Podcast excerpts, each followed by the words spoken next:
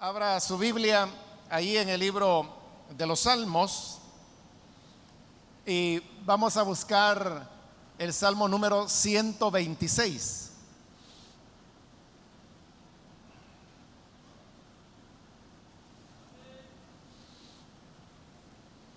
El Salmo 126. Bien, dice el libro de los Salmos, Salmo 126, cuando el Señor hizo volver a Sión a los cautivos, nos parecía estar soñando. Nuestra boca se llenó de risas, nuestra lengua de canciones jubilosas. Hasta los otros pueblos decían, el Señor ha hecho grandes cosas por ellos. Sí, el Señor ha hecho grandes cosas por nosotros y eso nos llena de alegría. Ahora, Señor, haz volver a nuestros cautivos como haces volver los arroyos del desierto. El que con lágrimas siembra, con regocijo cosecha. El que llorando esparce la semilla, cantando recoge sus gavillas. Amén. Pueden tomar sus asientos, por favor, hermanos y hermanas.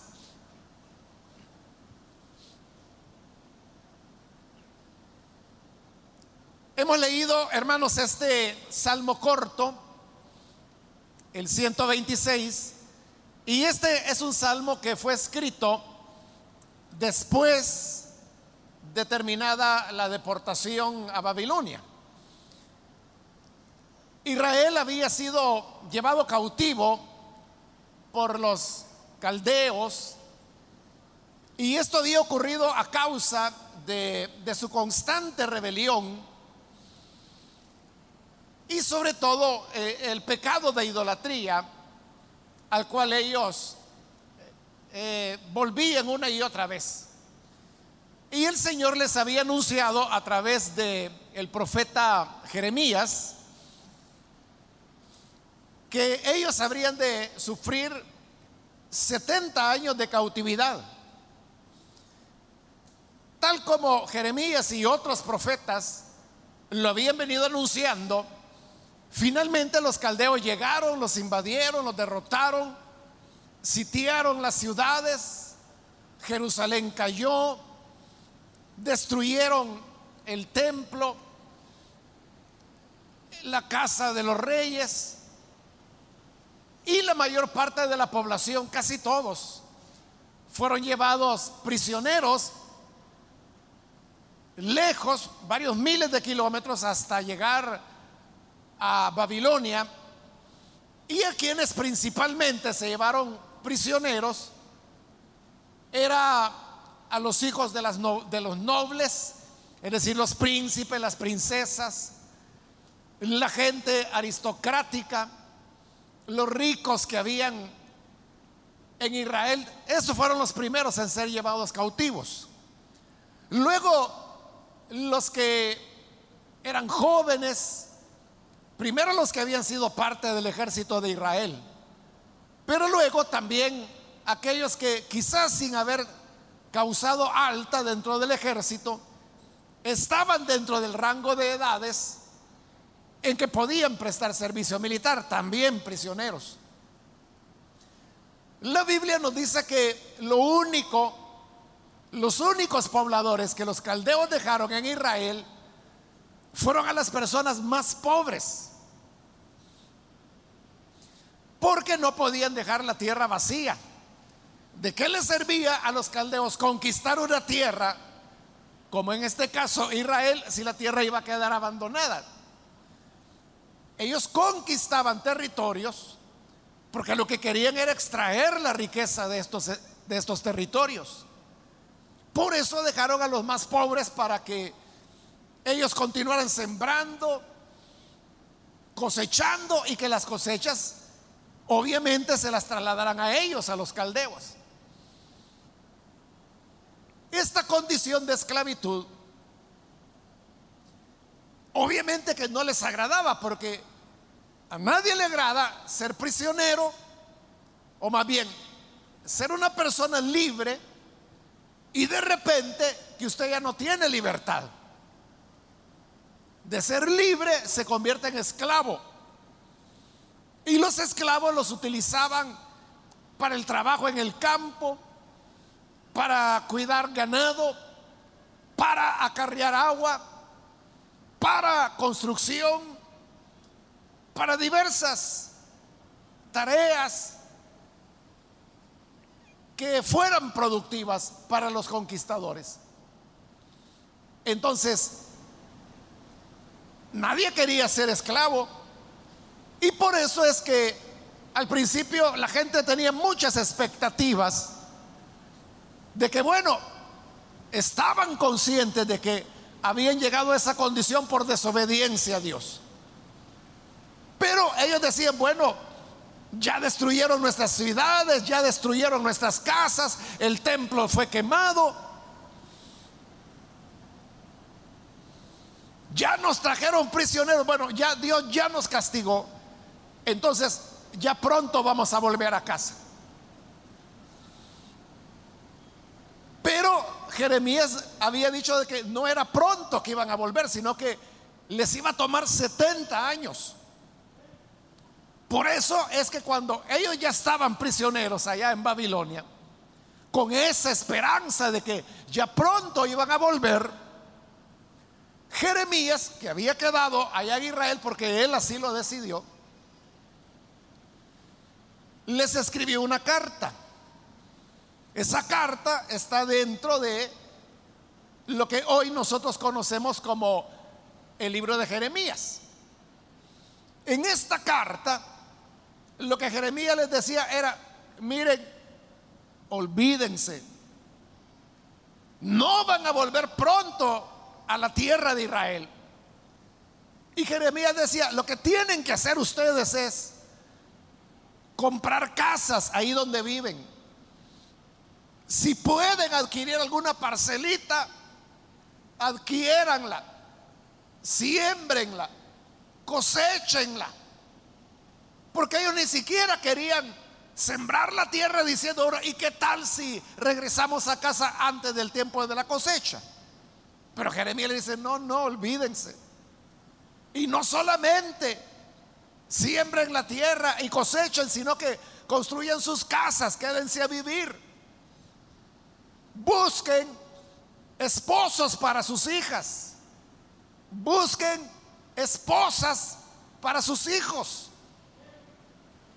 y procuren la paz de la ciudad a donde yo los he llevado, que era Babilonia.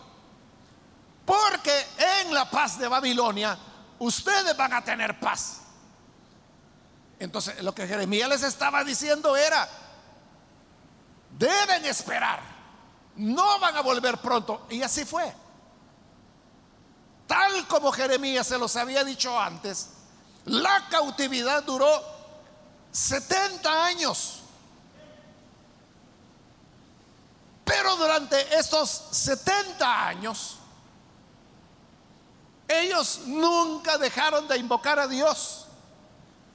Siempre le pedían volver pronto a su tierra de donde habían sido tomados cautivos. Hermanos, a veces nosotros pensamos que llevamos ya mucho tiempo con algunas peticiones delante de Dios. Quizás usted puede decir, bueno, yo ya llevo cuatro meses pidiéndole a Dios por esta situación. O pudiera ser que hay casos en los cuales usted dice, llevo siete años pidiéndole a Dios que me ayude con esta situación ya sea orando por los hijos, orando por la conversión de padres, diversas peticiones que a veces Dios no responde de manera inmediata como nos gusta, ¿verdad? sino que Dios tiene sus planes, tiene sus momentos y va tomando tiempo. Pero estos ejemplos, hermanos, que he dado de orar por meses, orar por tres, cuatro, ocho años por una petición, no es nada si uno lo compara con lo que Israel tuvo que esperar. 70 años. Es que hubo personas que nacieron en la cautividad pidiéndole a Dios poder volver a la tierra de Israel. Crecieron como niños, luego fueron adolescentes, aunque en la época no había ese concepto de adolescencia. De una vez se pasaba de la niñez a la vida adulta y eso ocurría a los 12 años. Pero llegaban a ser adultos, se casaban, tenían hijos, veían nietos, envejecían y morían. Y nunca ellos vieron la respuesta. Piensa en alguien, en un niño, por ejemplo, o una niña, que cuando fue la cautividad tenía 10 años de edad. La cautividad terminó cuando ese que había sido niño o niña tenía ya 80 años de edad que era una edad a la cual muy pocas personas llegaban, porque la expectativa, la esperanza de vida en ese tiempo era muy corta. O sea, llegar a los 50 años ya era ser viejo. Ya no se diga los 70, los 80. Es decir, mucha gente murió sin ver la respuesta. Pero otros que habían nacido ya en el año 20, 30 de la cautividad, todavía pasaron pidiendo a Dios por 40 años hasta que terminaron los 70 de la cautividad. Pero cuando la cautividad terminó, finalmente hubo un rey que se llamaba Ciro, el cual proclamó un edicto en el que establecía que todo judío que quisiera volver a la tierra de Israel, que podía hacerlo. La cautividad había terminado. Pero esa finalización de la cautividad, nótelo, era una petición en oración que ellos habían tenido por 70 años. 70 años. Si tú eres un joven de 18 y dices quizás Dios a mí no me oye porque no me responde. Si tú eres un bebé, no tienes nada de estarle pidiendo. Ellos esperaron 70 años. Pero usted sabe, hermano y hermana, que aquello que uno más anhela, aquello que uno más desea, aquello por lo cual uno ha pedido más. Es, hermanos, lo que más celebra, lo que más festeja. Porque uno se llena de alegría. Hace, hermanos, algunos años, una hermana, que es una señora ya, una abuela ya, o sea, no es ancianita, pero con decirle que es abuela, pues usted se puede imaginar que es una hermana madura, ¿verdad? De, edad avanzada. Entonces, en una ocasión esta hermana vino y me dijo, hermano, fíjese que queremos hacer un culto, me dijo, de, de acción de gracias. Porque ella pertenecía y creo que pertenece todavía a un ministerio de mujeres que hacen eso, o sea, trabajan con mujeres, es una organización interdenominacional. Y la cuestión es que como ministerio, ellas habían comprado una casa para el ministerio, donde iban a tener oficinas, salones, una casa algo grande. Y entonces querían hacer un, culto de acción de gracias, porque eso hermanos, no, no había sido fácil, habían sido años y años y años y años de acumulación de fuerzas, porque, y de ahorro y de inversión, ¿verdad? Porque así es la obra de Dios, las cosas no se hacen de la noche a la mañana. Ve usted, hermano, cuántos años nos está tomando poder construir los nuevos edificios de la iglesia. Y es porque no tenemos el dinero que nos llueve o que lo podamos cortar de las hojas de los árboles, ¿verdad? Hay gente que dice, mire, ¿y por qué otros en una cuestión de dos años ya hicieron un edificio de 30 pisos? Porque son millonarios. Simplemente tienen el dinero. Si teniendo dinero, hermano. eso es lo que los ingenieros nos han dicho a nosotros, ¿verdad? Que si tuviéramos todo el dinero bajo el colchón o algo así, ellos nos dicen, en 18 meses usted tiene eso terminado, mes. En 18 meses yo le estoy entregando la llave, vaya, aquí está, vaya a hacer sus cultos. Pues sí, pero ¿a dónde está ese dinero? igual, estas hermanas les había tomado años. Bueno, a lo que quiero llegar, hermanos, es que fui al lugar donde se iba a celebrar el culto de acción de gracias. Hermano, estaba lleno de hermanas, sol, porque como es un ministerio de mujeres, solo hermanas estaban. Y estaba lleno porque era, hermanos, una ocasión muy alegre, muy festiva. Y esta hermana que, que era quien me había invitado y quien es una de las lideresas de este ministerio, ya no había dónde sentarse. Entonces llegó y como ella tiene confianza conmigo, se acercó y me dice, hermano, me dice, háganos un favor, puede pasarse aquí adelante, porque me habían dado una silla adelante. Sí, le dije yo, y me levanté, hermano, y me, pararon así al lado de la plataforma para que otra persona se pudiera quedar ahí. O sea, yo no tenía problema en estar ahí de pie. Entonces yo estaba adelante y al lado así de la plataforma. Pero lo que le quiero decir es que esta hermana, que por eso más o menos se la describía, ¿verdad? O sea, es una gran hermana.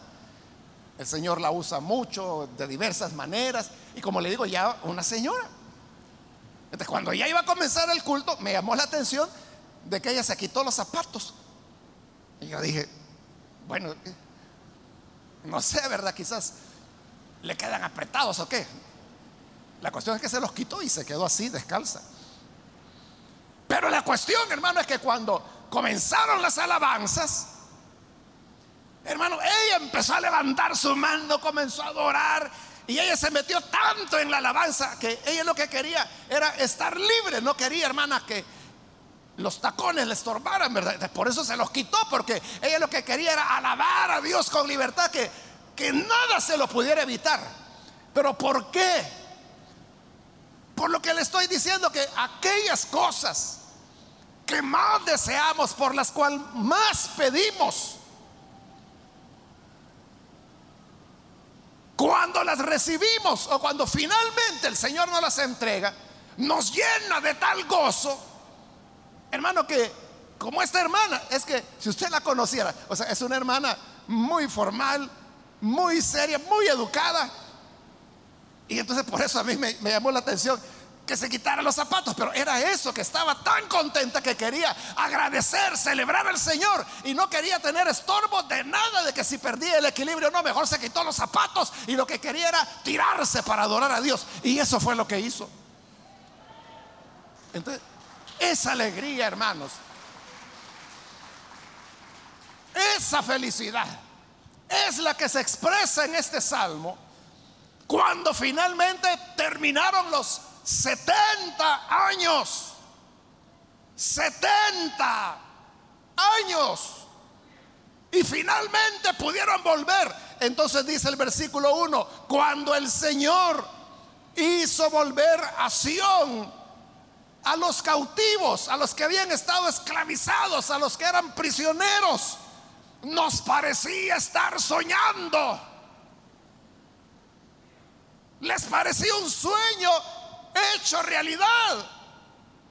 Se puede imaginar cuando sale el decreto de Ciro, todo judío que quiera volver a su tierra puede hacerlo.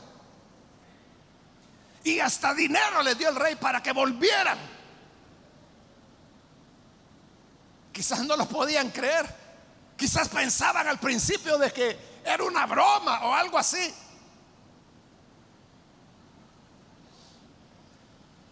Entonces para ellos era como, como estar soñando. Lo habían pedido tanto, habían ayunado tanto, habían orado tanto por esta petición, que ahora cuando la tienen en manos, nos parece estar soñando, decían ellos. Qué alegría. Y por eso es que el Salmo repite y repite las ideas de, de la alegría. Como dice el versículo 2, nuestra boca se llenó de risas risas de alegría, nuestra lengua de canciones jubilosas, había júbilo. Y hasta los que no eran del pueblo de Dios decían, el Señor ha hecho grandes cosas por ellos. Sí, dice el versículo 3, el Señor ha hecho grandes cosas por nosotros. Y eso nos llena de alegría. Qué alegría, hermanos y hermanas, cuando Dios responde nuestras peticiones. Cuando lo que creíamos que era imposible se hace realidad y parece que uno está soñando. Yo creo, hermanos, de que todos los que estamos acá,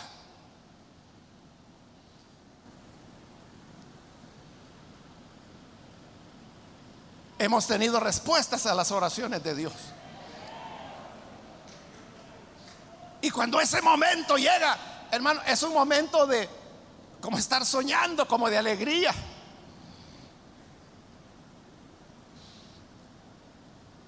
¿Sabe, hermano? Una de las más grandes alegrías que yo he tenido dentro del Evangelio es cuando pudimos inaugurar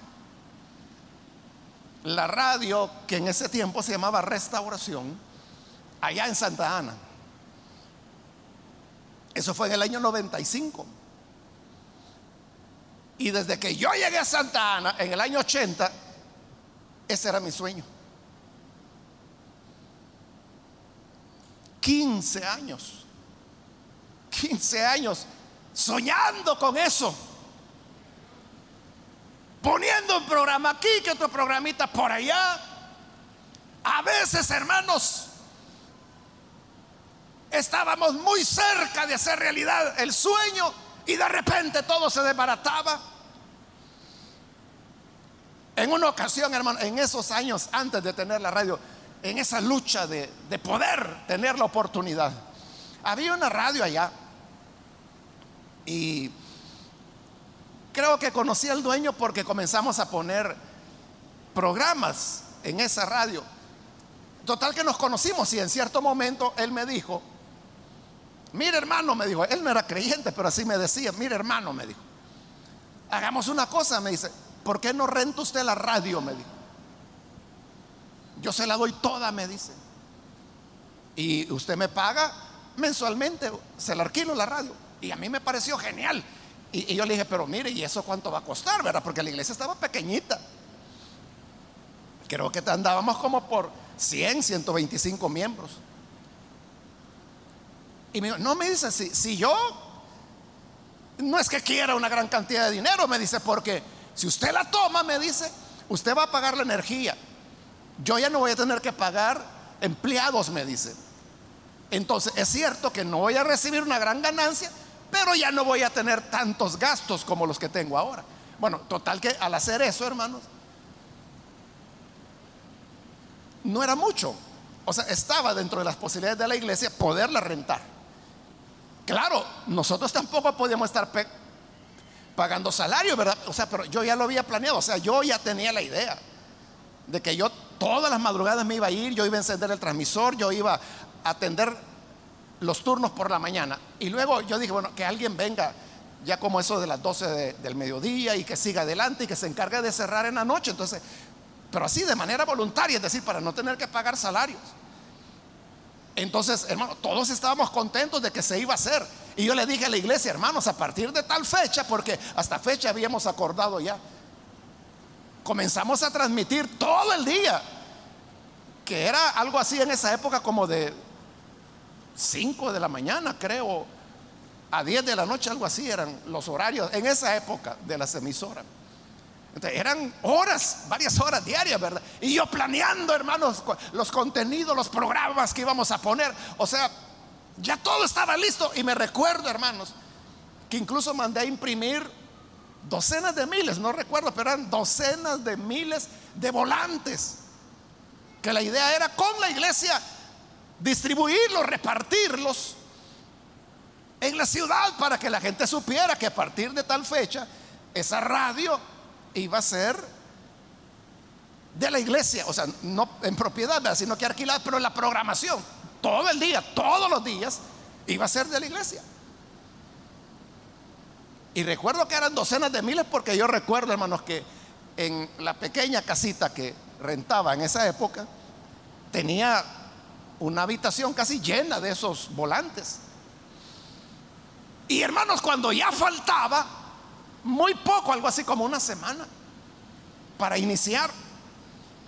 Yo ya tenía todo, la música, los programas, ya habíamos organizado cómo íbamos a hacer, ya íbamos a repartir todos esos volantes. Cuando viene el dueño y me llama y me dice, mira hermano, me dice, mejor ya no lo vamos a hacer. ¿Cómo que no? Le digo yo.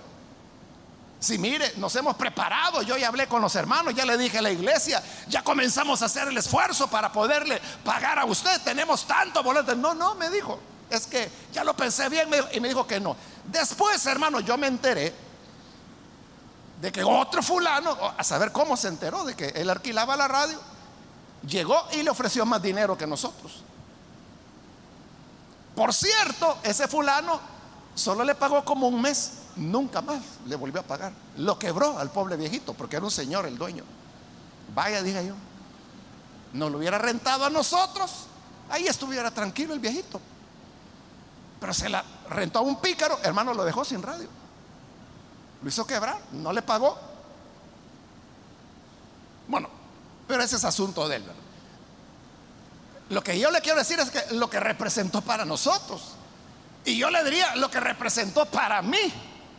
O sea, en primer lugar, tenerle que decir a la iglesia, hermano, ya no. Imagínense qué tremendo después de que Toda la iglesia estaba animada, que toda la iglesia estaba ofrendando para el alquiler de la red. Decirle, miren hermano, ya no. Dice el dueño que ya no. Yo ni recuerdo, hermano, qué hice con esas docenas de miles de volantes. Pero lo que le quiero decir es que para mí, hermano, eso fue decepcionante. O sea, fue algo triste. Eso ocurrió en los años 80, no podría decirle en este momento exactamente cuándo. Todos esos datos yo los tengo anotados. Entonces, se vivieron, ahí le estoy poniendo un ejemplo, ¿verdad? Entre tantas decepciones, esfuerzos que uno hacía, ilusiones que se creaban en el camino, que se echaban a perder. Total que cuando llega el año 95, hermano, y cuando llega finalmente ese mes de marzo, cuando finalmente la radio sale al aire, ese domingo a las 6 de la mañana, hermano, para mí era como estar soñando. Por eso le digo, uno de los momentos más satisfactorios en toda mi relación con Cristo, porque ahí estaba lo que habíamos trabajado 15 años por eso. Y uno de esos años era ya levantando socios dentro de la iglesia. Por cierto, tengo el privilegio de ser el socio número uno de la radio en Santa Ana. Amén. Y aunque ahora pues ya, ya no tengo nada que ver con la iglesia porque ya hay otro hermano al frente, yo sigo pagando mi cuota de socio allá. También soy socio aquí, no se ven a poner celosos. Pero allá nunca he dejado de ser socio. Soy el número uno. O sea, yo fui el primero que me inscribí. El número dos fue mi hijo. Y de ahí vinieron otros y otros y otros. Hoy no sé, no sé, han de ser cientos o miles de hermanos, no lo sé. Entonces cuando se hace realidad lo que uno ha esperado por mucho tiempo, es lo que dice ahí. Nos parece estar soñando. Y yo estoy seguro, hermano y hermana, que usted ha tenido ese tipo de situaciones. Que usted puede decir, lo que tanto le pedí al Señor, finalmente lo tengo. Al fin el Señor me respondió. Y no sé qué pueda hacer. Quizá tener, hermanos, de terminar de pagar una casita. Algunos se alegran cuando comienzan a pagarla, ¿verdad? Vaya, pero por lo menos dicen, de aquí en adelante lo que voy a pagar ya no es para alquiler, ya es para ir abonando a lo que es mío. O puede ser la educación de un hijo, de una hija. O puede ser, hermano, una pareja que no podían tener bebé. Pero luego el Señor en su gracia los visita y la hermana concibe y tienen un bebé. Se alegran. Ya le he contado una vez, también fue allá en Santa Ana, de una pareja de hermanos que llegaron y me dijeron, hermano, puede orar por nosotros, porque fíjese que mi esposa es estéril, no puede tener hijos y nosotros queremos tener familia. Está bien, le dije, vamos a orar. La cosa es que oramos. Hermano, al rato volvió la hermana con la noticia, estoy embarazada, me dijo. Y cuando avanzó el embarazo, ¿sabe qué pasó? Eran trillizos los que venían.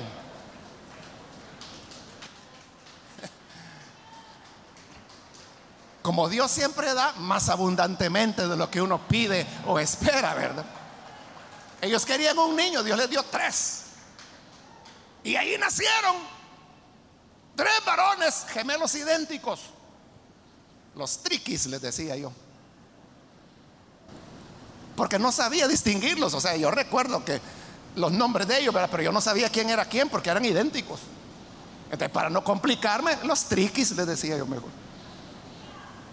Hoy ya son hombres ellos, ya andarán por sus 25 años, algo así. Y los tres siguen siendo igualitos. Y lo peor que se acostumbraron a vestirse igual los tres. Entonces, es como cuando uno está soñando. Se hace realidad. ¿Cuántos han tenido ese tipo de alegrías con el Señor? ¿Alguien ha celebrado alguna vez al Señor por una respuesta que Él ha dado? ¿Ha celebrado o no ha celebrado, hermano? Sin zapatos. Es que así tiene que ser, hermano, sin zapatos. Así como un hermano cuando, que en una ocasión iba a tomar agua de coco y me dijo, mire, yo me lo voy a tomar, pero sin camisa, me dijo. Se quitó la camisa y así.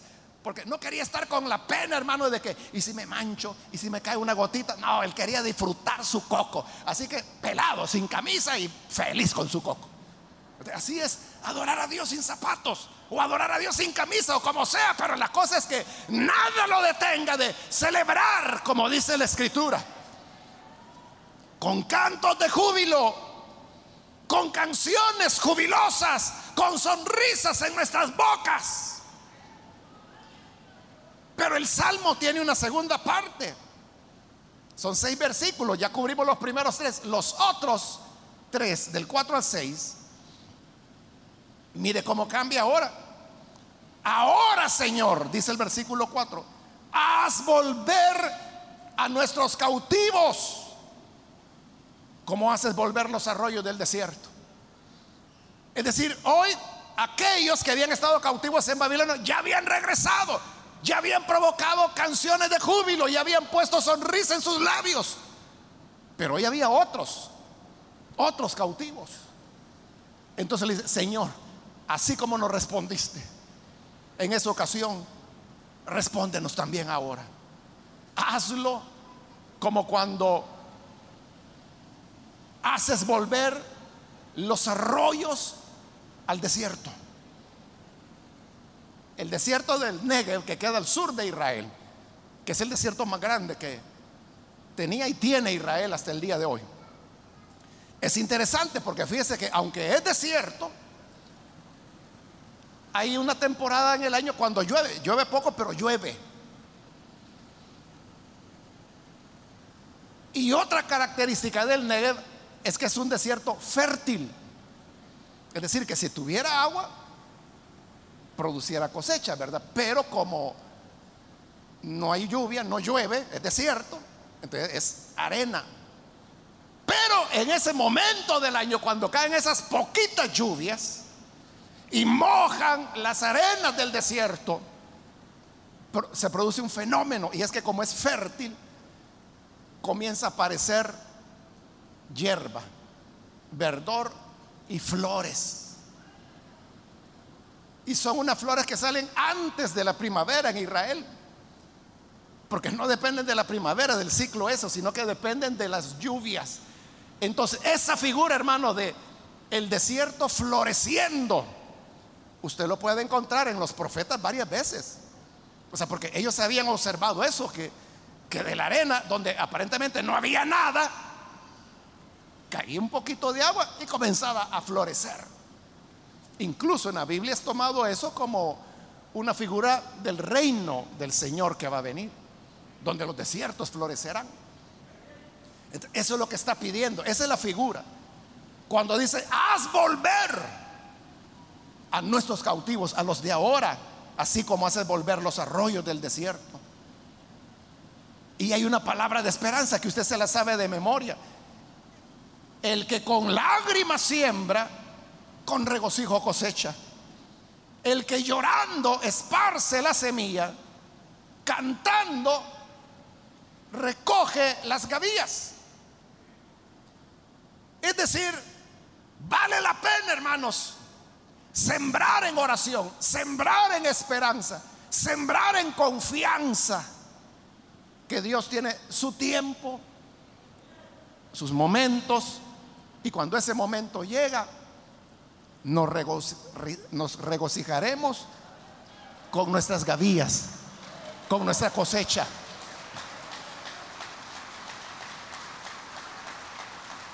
Así que, aunque hoy llores,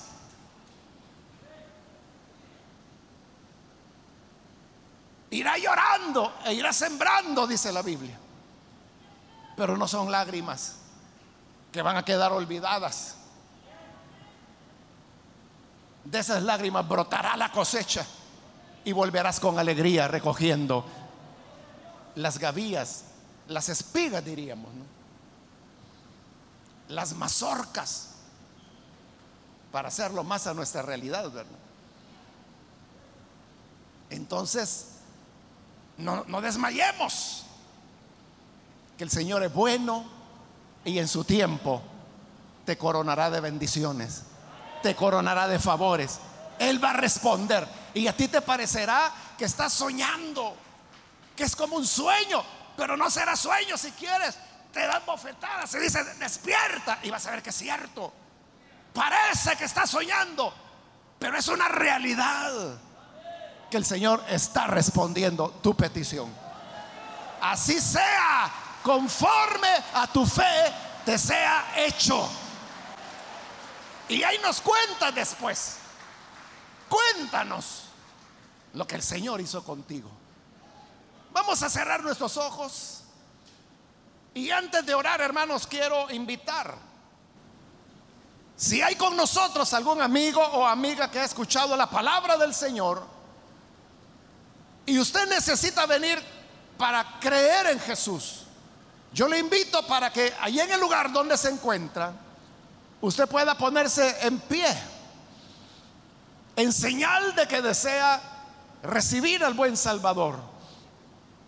Y nosotros queremos orar por usted. ¿Hay alguna persona que hoy necesita creer en Jesús? Póngase en pie. Es recibir a este Dios que siempre responde. Siempre responde a veces lo hace antes de lo que uno se imagina, más pronto de lo que esperábamos.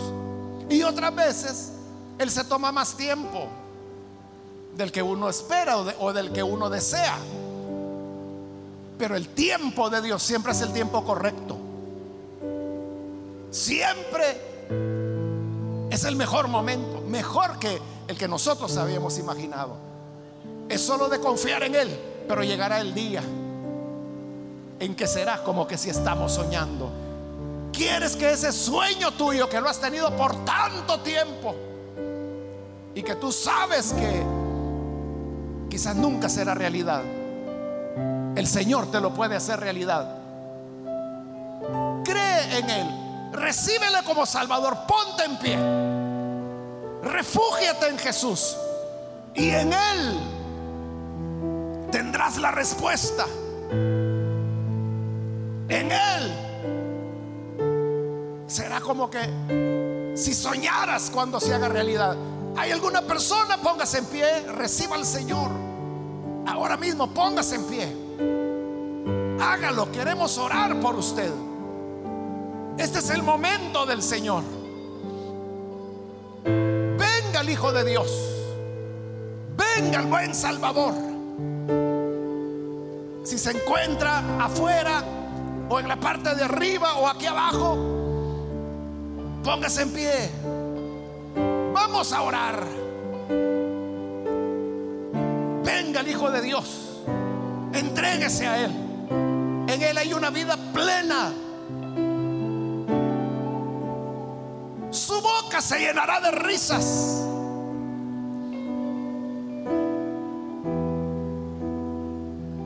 Sus labios tendrán canto de regocijo.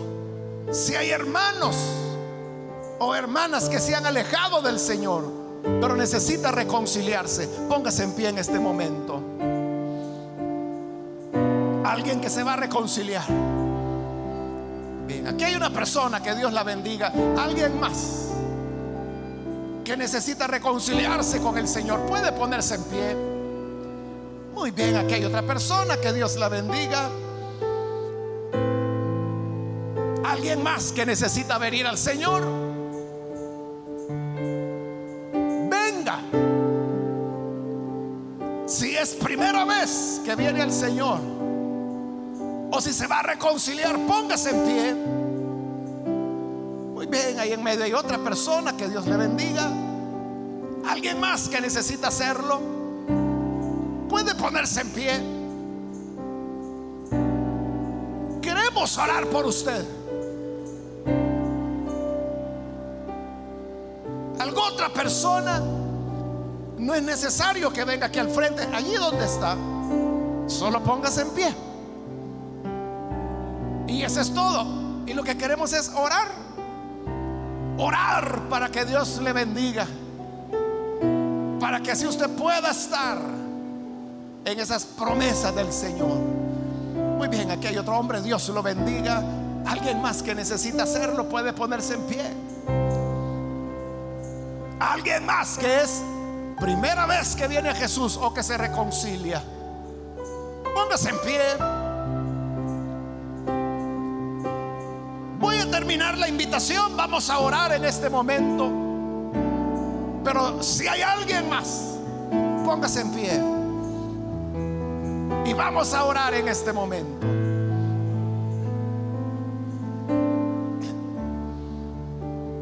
A usted que nos ve por televisión también le invito para que se una con estas personas que hoy están recibiendo al Señor. Vamos a orar, únase con nosotros. Señor, gracias te damos por cada persona que hoy está abriendo su corazón a ti, que eres un Dios de bondad, de misericordia, que siempre cuida de cada uno de nosotros. Oh Señor, aún aquellos que a través de los medios de comunicación se unen en esta oración para recibirte, perdónales, transfórmales, cámbiales, haz de ellos y ellas nuevas criaturas para que puedan entrar en esta dimensión del Espíritu donde llegamos a ser como un sueño. Cuando vemos la respuesta y cuando aquello que esperamos por tanto tiempo finalmente se hace realidad. Como ayer, hoy tú sigues respondiendo. Bendito sea tu nombre por Jesucristo nuestro Salvador, lo pedimos. Amén y amén.